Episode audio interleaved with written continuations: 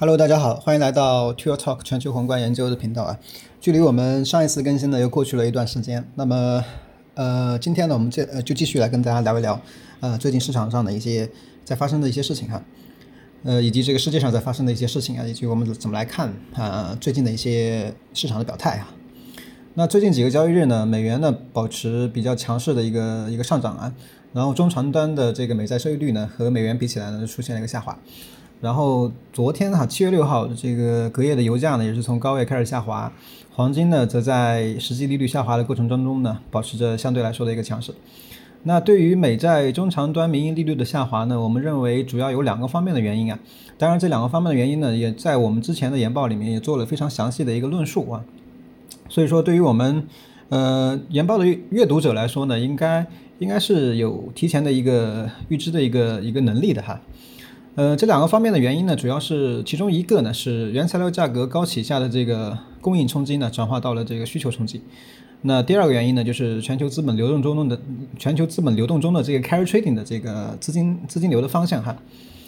呃，首先呢，我们来看这个需求冲击方面。七月呢，这个 OPEC 加的会议上呢，增产协议的搁浅呢，就导致这个油价保持着上半年以来的一个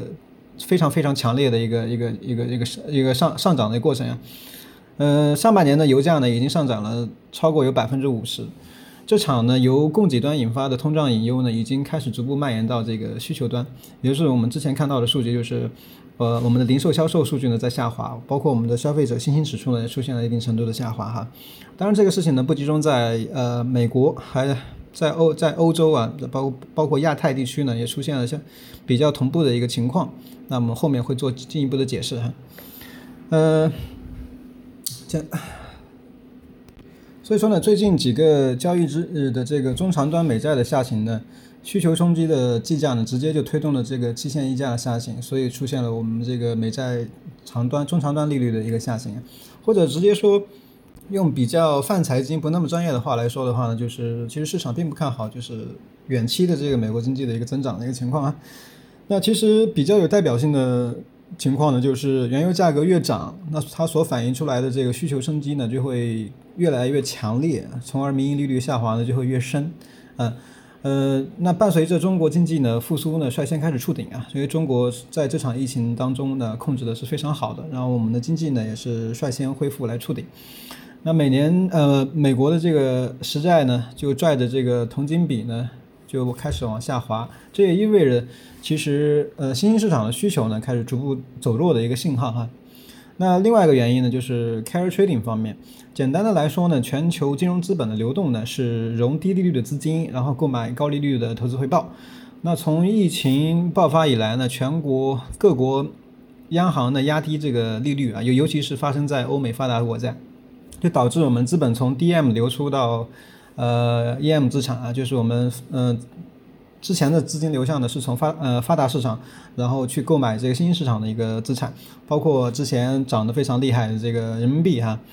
而在经济复苏阶段呢，全球央行开始了收缩宽松货币政策的一个预期，但由于经济体自身结构的不同，所以会限制各国央行嗯的一些动作啊，就存在一个央行之间的一个时间窗口的差。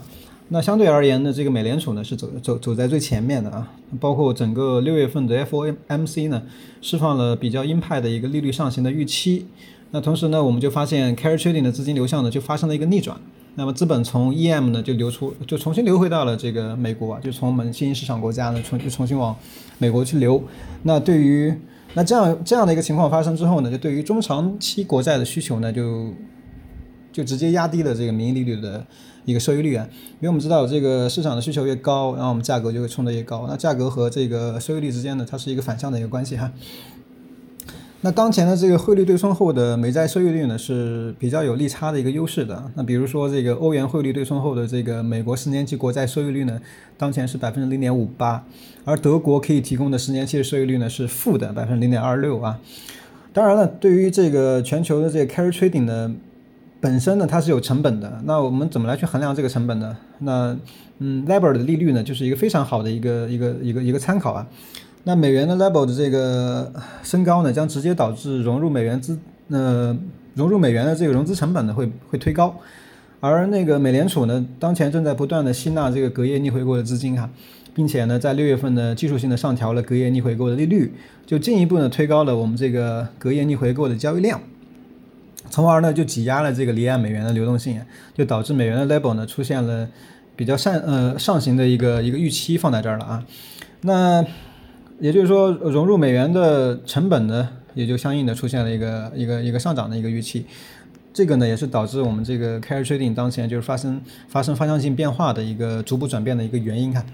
那以上呢，基本上就是我们认为当前嗯民营利率所在反应，以及说市场本身在去推动的一些事情。那么未来我们怎么看呢？对于未来的展望呢，我们认为。嗯，八月份将是一个非常重要的窗口啊。那么随着美国债务上限的暂停，那财政部呢需要重新去继续去发债，然后来重新构建它的这个现金储备，并且呢，美联储有望在全球央行年会上，就是 Jackson Hole 上去释放这个呃 taper 的这更多的信号啊。那到了那个时候呢，那我们认为就美债的供给呢将会大幅的增加。那么就会出现一个供过于求的一个市场情况，那么美债收益率呢可能会重新就是回到一个上升的一个轨道中来啊。那由此呢，我们看到这个利率敏感性的资产，比如说黄金啊，它的波动方向呢，其实其实就不用说了，对吧？呃，基本上就隐藏在这个实际利率的变动当中。那实际利率我们就把它拆分成这个名义利率和通胀预期嘛。那在我们的研报里面之前呢也阐述的比较清楚了，这里我们就不再去做过多的一个解释，呃。当然，我们今天的这个原稿上面，我们是配了很多的一些图的。大家如果说感兴趣的话呢，可以去看一下，关注一下我们微信公众号，我们会把这个图呢一块贴出来。然后呢，如果说您是从业者，或者说您是有志向去研究和思考金融市场里发生的一些事情，也欢迎订阅我们的研报。那我们今天的这个呃音频的节目呢，就到这里了，我们下期再见，拜拜。